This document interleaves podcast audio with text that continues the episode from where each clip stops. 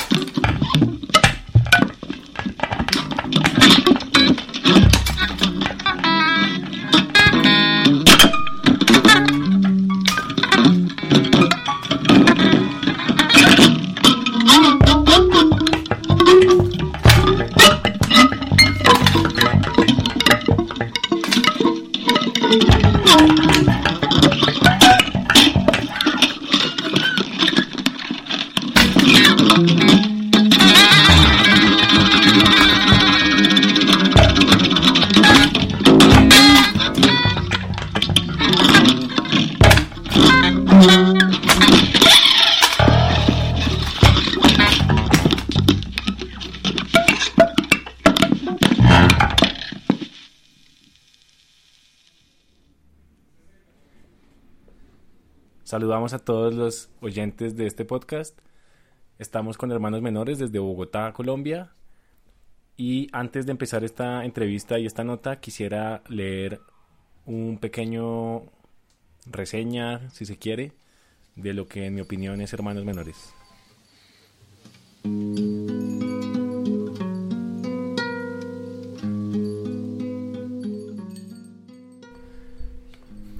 Un mundo rápido el hoy pasa veloz con lo que trae consigo. Viajamos a gran velocidad apenas haciendo conciencia de lo que podemos percibir. Parece que hemos sido embaucados en la conectividad. Nos desconectamos todo el tiempo para sobrevivir a la interferencia de información diaria que consumimos para seguir fijando y forjando nuestro rumbo identitario. Muchas noches nos hemos sentado aquí, en este taller, para escuchar y detener un poco la velocidad de lo que nos atropella. En esas charlas y tertulias este tema siempre emerge, indomable, las vicitudes del mundo que nos rodea no son condiciones estáticas que nos permitamos dejar pasar, necesitamos pensarlas. En compañía de Daniel Alejandro y otro número incalculado de personas hemos hablado y charlado tratando de navegar por la velocidad de ese mar que aparece. El mar el mar de la información, el océano del mercantilismo musical, el estatus, la distinción, la fama, las giras, los éxitos, los logros, los toques y, por qué no, los conciertos. La condición industrial de la música, Colombia y su cultura. Hermanos Menores entonces no es una banda en el sentido estricto, no ama la música y por eso la hace, ni tampoco hace la música y eso hace amarla. La música está claramente manifiesta, cercana, alrededor nuestro. Solo está esperando ser descubierta o activada. Eso no significa que adquiera un carácter pasivo, la música en sí misma. Al revés, esta relación de los muchachos con lo sonoro devela un entramado existencial mucho más profundo de lo que la praxis musical muchas veces nos deja entrever a, la velocidad que parece ir. Allí en el espacio habitado, en la geografía de lo cotidiano, en la alimentación, en el despertar del día, en la tertulia con los amigos, en los instrumentos y los no instrumentos, no instrumentos entre comillas, en el trabajo y la lucha diaria, en las ideas, en la amistad, aparece hermanos menores. Allí aparece la vida como condición primaria de nuestras acciones. Esta afirmación, la de la vida que parece bastante obvia, pero que en el ejercicio de lo relacional y social pareciera que se desdibujara el pensarse la propia vida. A lo largo de los años hemos visto múltiples facetas de hermanos. Estas facetas dialogan con diferentes contextos, diferentes intereses y momentos de sus integrantes, de sus propios integrantes. Sin embargo, el trasegar de hermanos en sus propias vidas y familiaridades los ha llevado a la experimentación de lo sonoro desde diversas posturas y diferentes medios. Por ejemplo, hemos visto un hermanos menores estrechamente relacionado con lo territorial y el mundo provincial, lo campesino y lo rural manifestando la relación del humano y su entorno entonces ahí aparece Campo Amalia, un disco grabado enteramente en dicho contexto y que nos recuerda y expresa desde lo musical y lo sonoro el sentir de aquella vida y ese vínculo que de alguna forma todos tenemos en Colombia. Un país rural que se desruraliza a pasos agigantados. En contraste, Las ciudades devoran pueblos, otro disco, es un manifiesto musical directo y agresivo que con solo el título del álbum permite establecer un sentir político sobre la realidad humana, o al menos la realidad de nuestras sociedades modernas. Hermanos Menores configura y es configurado en simultáneo. Es un reflejo del devenir de algunos humanos. Es maleable y susceptible de cambio. Se transforma constantemente. No se queda quieto y no aspira, que es lo más importante, a establecerse y a sentarse en un nido musical. Cuando digo que no es una banda no es porque no lo sea, sino porque no desea cultivar aquel capital social de la banda de rock. Parece entonces ser más un proyecto o una suerte de experiencia que además toca no solo aspectos musicales. Lo teatral, lo gráfico, lo radial, lo comunitario son intereses familiares para los muchachos. En el 2020, Hermanos ha sacado quizá el álbum más nostálgico de su carrera, el homónimo 2020. Es un recordatorio de una larga amistad atravesada por la música. Grabada en el campo también aparecen líricas en sus canciones que armonizan esa relación existencial que traen consigo sus integrantes el recuerdo, la memoria y el sentir del pasado pasando sobre los cuerpos que envejecen, que hoy tocan con pasión para hacerlo culto a la vida y a la amistad. Muñeco sorpresa, memoria sentidos, cambuches cocina, amarres y astucias, antorchas estopa. Qué bonito fue acampar cuando era niño y hoy también. Buenas tardes, ¿cómo están chicos? Aquí Alejandro presente. Un saludo a quienes nos escuchen. Eh, también muy emocionado Juan con sus palabras introductorias porque creo que fueron una ocasión para, para eh, escuchar articuladas lo que han sido unas experiencias acumuladas que ahora a través de la palabra tienen, tienen forma, pero que en su momento tan solo vivimos y nos atraviesan. Así que escucharlo, digamos, articularlas o describirlas desde su punto de vista, también me permiten eh, comprenderlas y, por lo menos caer en cuenta del sentido que ha tenido el recorrido.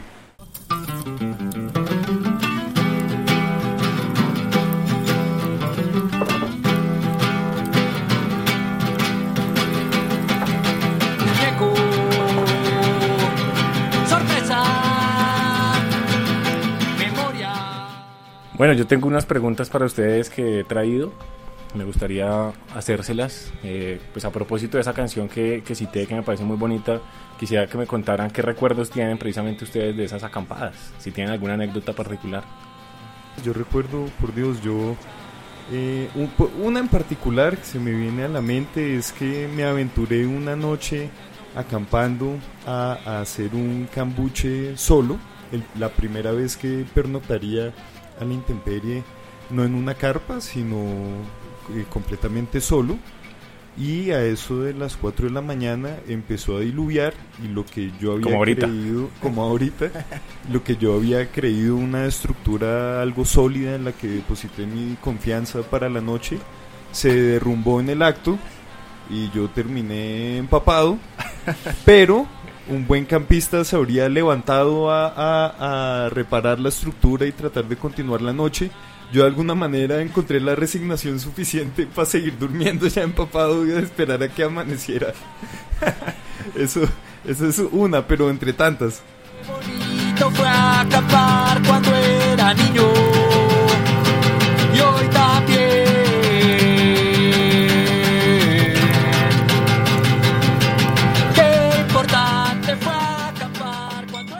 La siguiente pregunta que yo quiero hacerles es, pues, para ustedes, ¿qué es Hermanos Menores?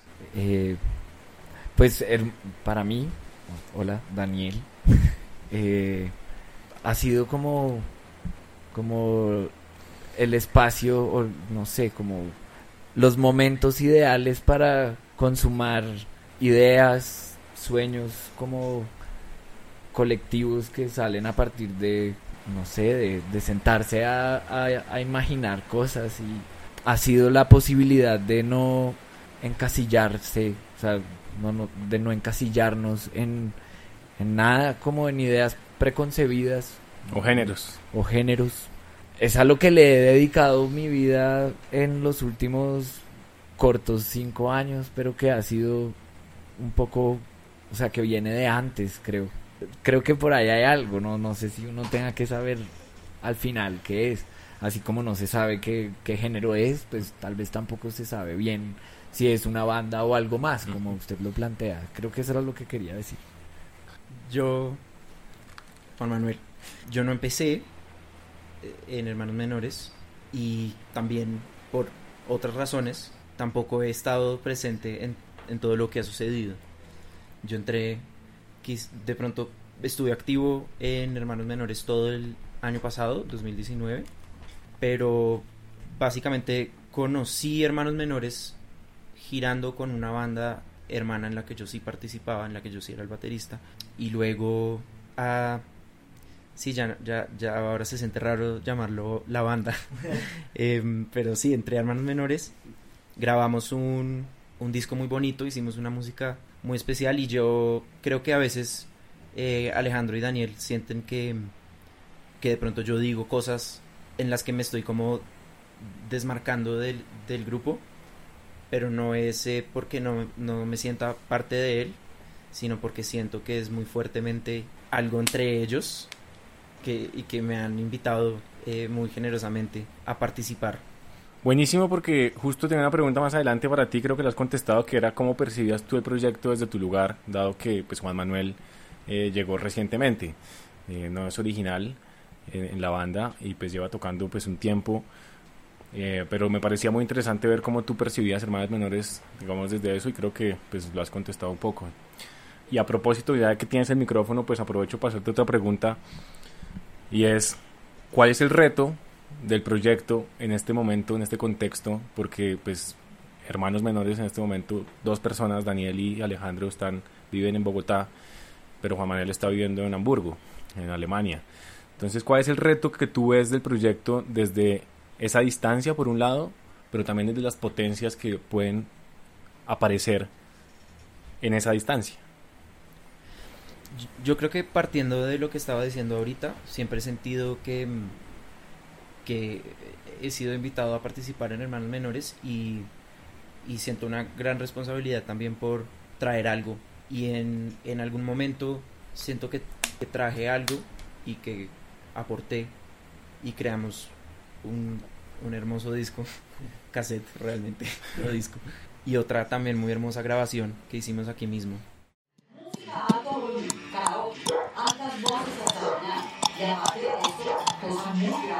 Alejo,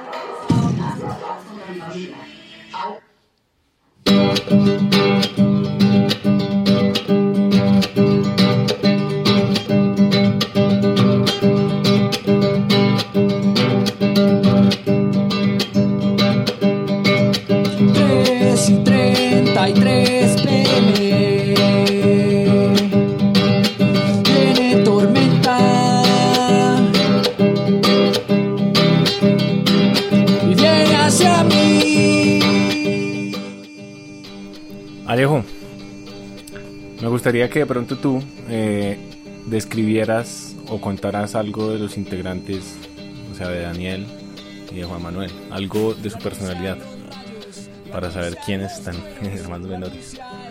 Ah, por Dios. Bien. Sobre Daniel, el paisa, como le he dicho todos estos años.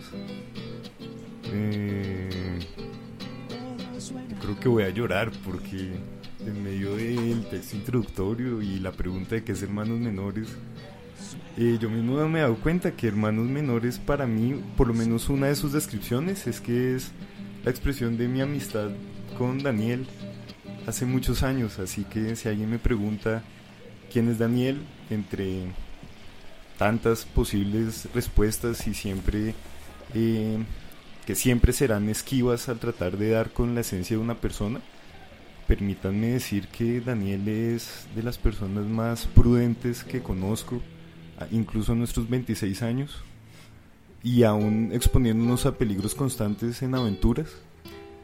Prudente, generoso, diligente.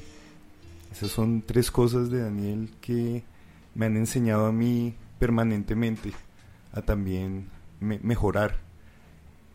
Y sobre Juanma, con Juanma que también nos conocemos desde por lo menos esa gira que compartimos que acaba de, contar y que desde ahí hemos empezado a crear vínculos cuya excusa es la música y la exploración. Eh, valoro mucho en Juanma, digamos, su cariño, su, su apertura. Su, siento que Juanma tiene un corazón inmenso, un corazón abierto que para mí se traduce en el hecho de que eh, con Juanma permanentemente eh, conozco cosas nuevas y, me instruyo al escucharlo, tanto en su palabra como en su ejecución. Así que de esa sabiduría de, de Juanma yo procuro empaparme constantemente y de gozar cada momento a su lado al hacer música porque realmente es un placer. A ellos dos los admiro muchísimo y bueno, espero que quienes escuchen vayan teniendo una idea de dos corazones de oro. ¿Alguno quisiera replicar para caracterizar a Alejandro? Alejandro es ha hecho que que yo tomé todas las decisiones que he tomado en mi vida. Todas son culpa de él, de alguna manera. Yo lo sigo a... Nos inventamos cosas juntos y, las hacemos pasar y, y, es como si fuéramos novios, pero sin atracción. Como, romántica. Sí, romántica, ni sexual, ni nada. Solo, solo es como un matrimonio constante. Eh, Sí, es como una expresión de, de, amor lo que siento por él, es verdadera hermandad. Sí, yo, yo me enredo hablando por lo general y me cuesta, pero me comunico mejor con, con las personas cuando, cuando estoy tocando. Mm. Y con Juanma y con Alejo podemos, podríamos tocar eternamente y ya.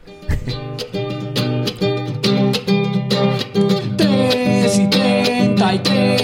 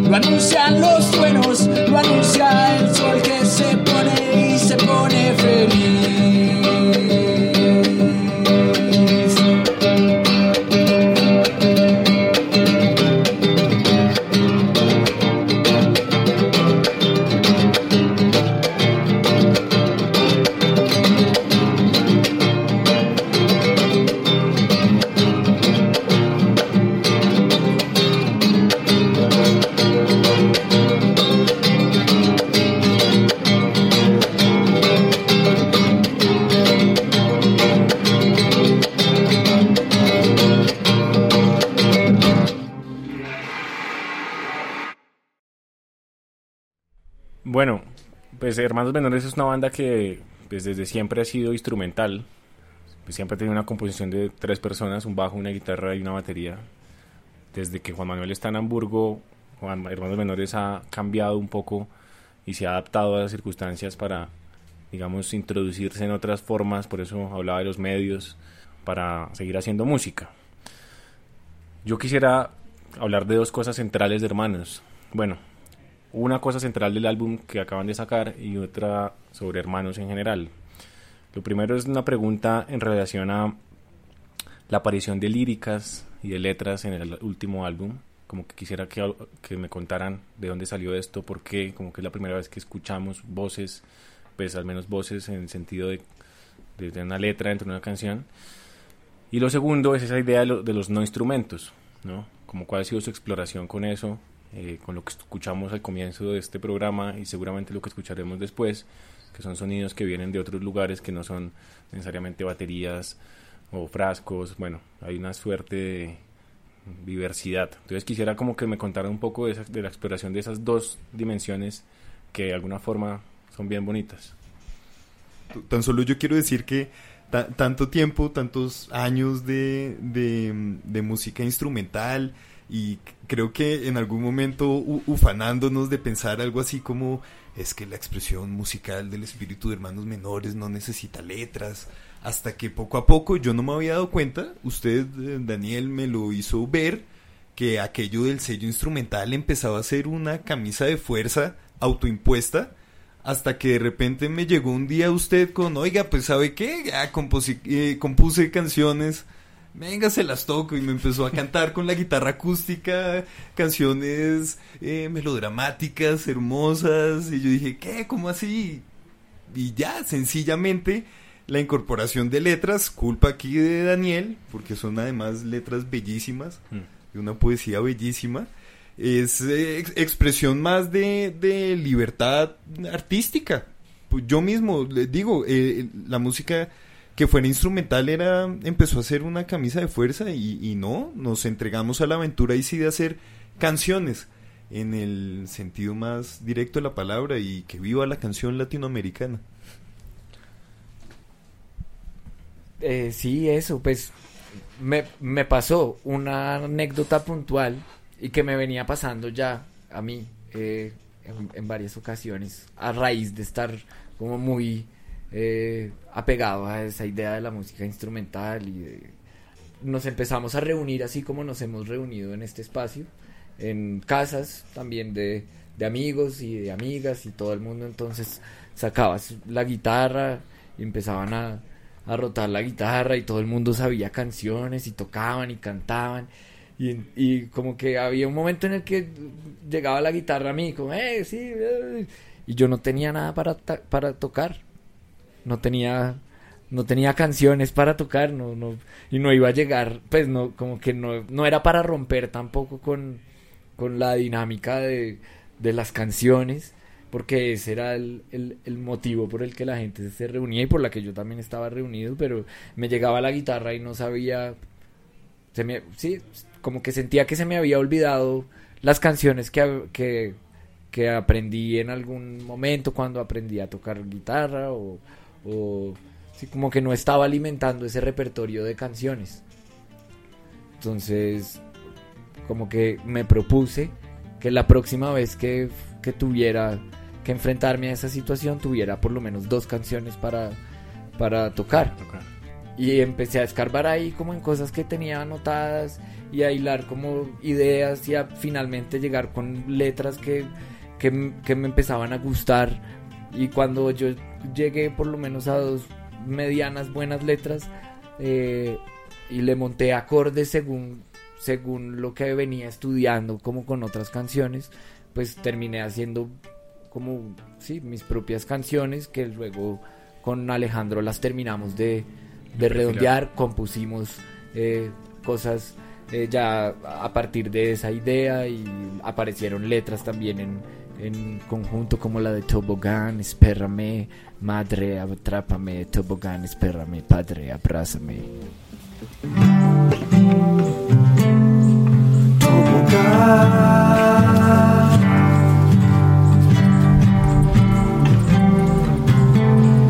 Espérame.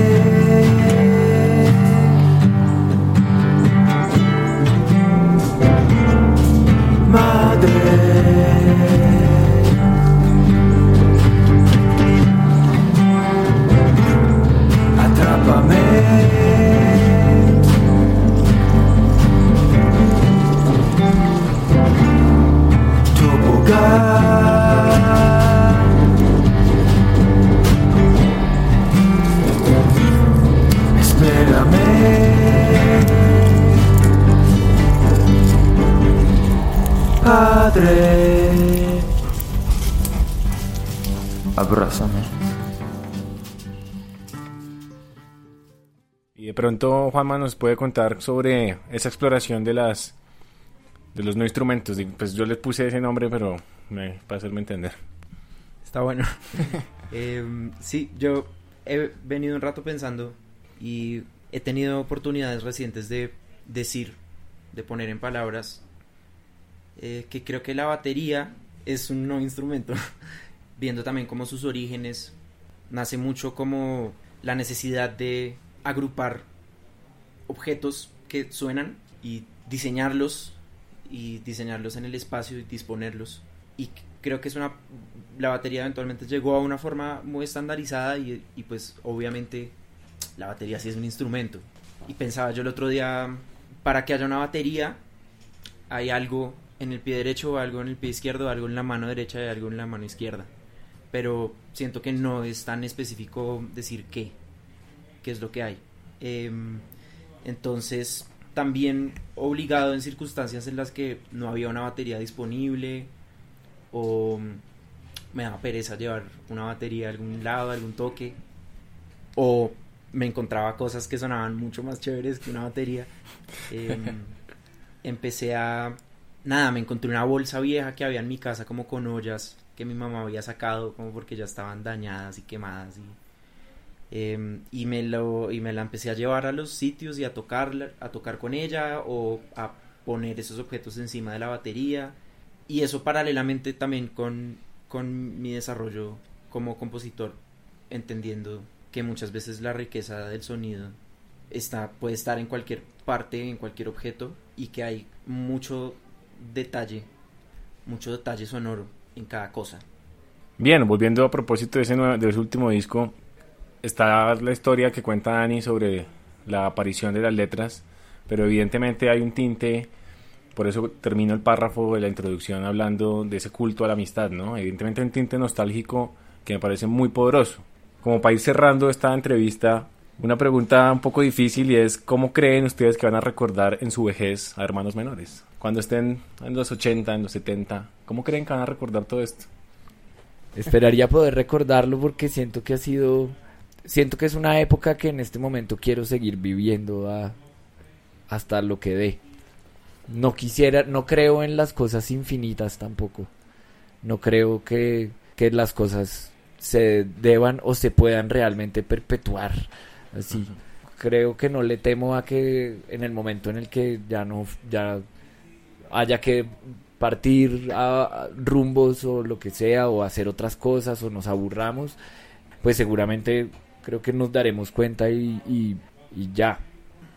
Porque sí, eh, estamos, vivimos en una época en la que todo está muy homogenizado, todo, toda la música, o bueno, no toda la música, pero tiende, tiende a haber, como siempre ha habido, uniformes, tendencias que, que empiezan a, a estandarizar las formas de hacer, de ver música, de, de, concebir qué es y qué no es un instrumento, de y, y de poner muchas reglas a cosas que en realidad no lo necesitan tanto, como aproximarse a cada objeto y ver cómo suena, eh, o, o como explorar por nuestros propios medios cómo, cómo se graba.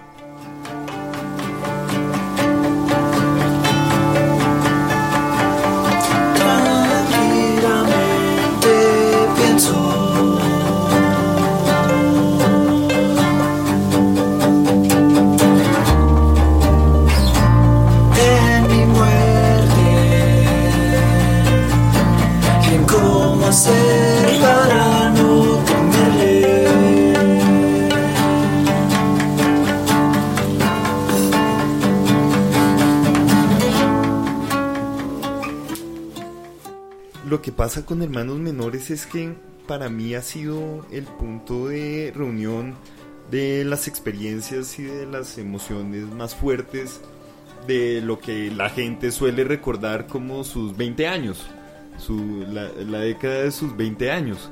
Entonces para mí, ¿cómo recordar hermanos menores en la vejez? Es la misma pregunta de cómo recordar mis 20 años. No, son, son inseparables. Eh, puntualmente, por, decir algo al respecto, es por hermanos menores que yo emprendí la que ha sido una de las aventuras más grandes de mi vida. Nuestra gira taja caminos por el sur del continente, una aventura, un disparate que nos llevó a los hermanos pueblos de Chile, Argentina y Uruguay y nosotros, es decir, casi a, a pie, con, con todo al hombro, conociendo un montón de personas que nos atravesaron, es decir, para mí recordar eso en la vejez será recordar hermanos menores, el sello, el sello de mis 20 años y hasta, y hasta donde llegue exactamente. Así que qué impresión, ac- acabo de caer en cuenta, no será como recor- recordar algo más. Claro, sin duda, nuestra vida ha tenido otros componentes, pero, pero la presencia de hermanos menores es tan, tan central en estos años que, que claro, que, recordar esa vejez será también como hacer un balance de la juventud.